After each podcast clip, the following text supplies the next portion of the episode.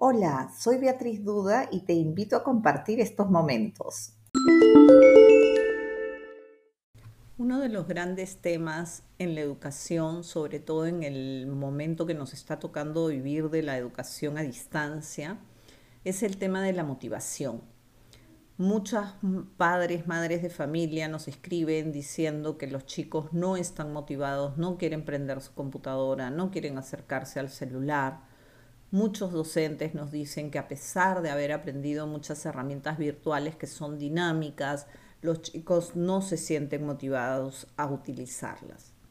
Entonces, ¿qué es lo primero que tenemos que tener en cuenta para motivar a nuestros estudiantes o para motivar a nuestros hijos? hay algo muy importante que es el entorno resonante. Esto quiere decir, en términos neurocientíficos, que el entorno, el ambiente donde está la persona, tiene que ser un ambiente amable, cálido, donde se le escuche, donde haya comunicación afectiva.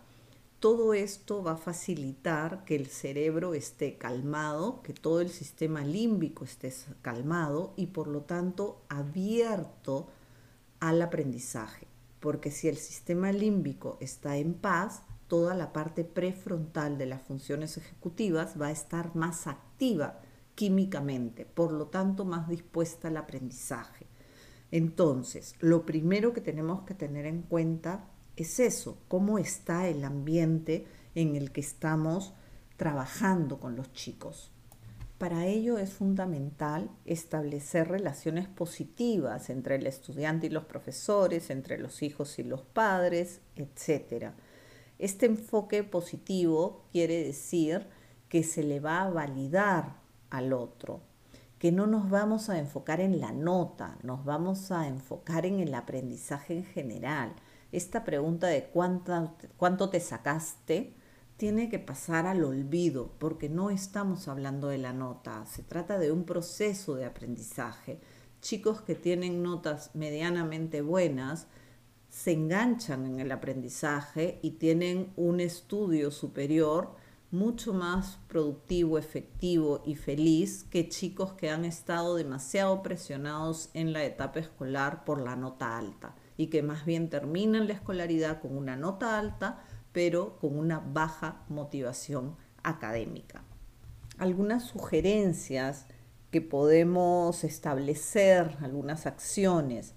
Las normas de la, clase o del hogar se tienen que establecer conjuntamente con los chicos. Hay que escucharlos cada día, preguntarles qué opinan, cómo se sienten, qué están viviendo, cómo se les puede apoyar. Las expectativas del estudiante, del profesor hacia el estudiante, tienen que ser altas. El estudiante tiene que sentir que el profesor cree en él. Igualmente, el hijo, la hija, tiene que sentir que los padres creen en ella, en su capacidad. Hay que reforzar lo positivo, las conductas positivas, las tareas que han hecho involucrándose en la tarea, no por la nota, no se felicita la nota, se felicita el esfuerzo, hay que tener muy claro todos los días que cada uno de los estudiantes se sienta bienvenido y validado.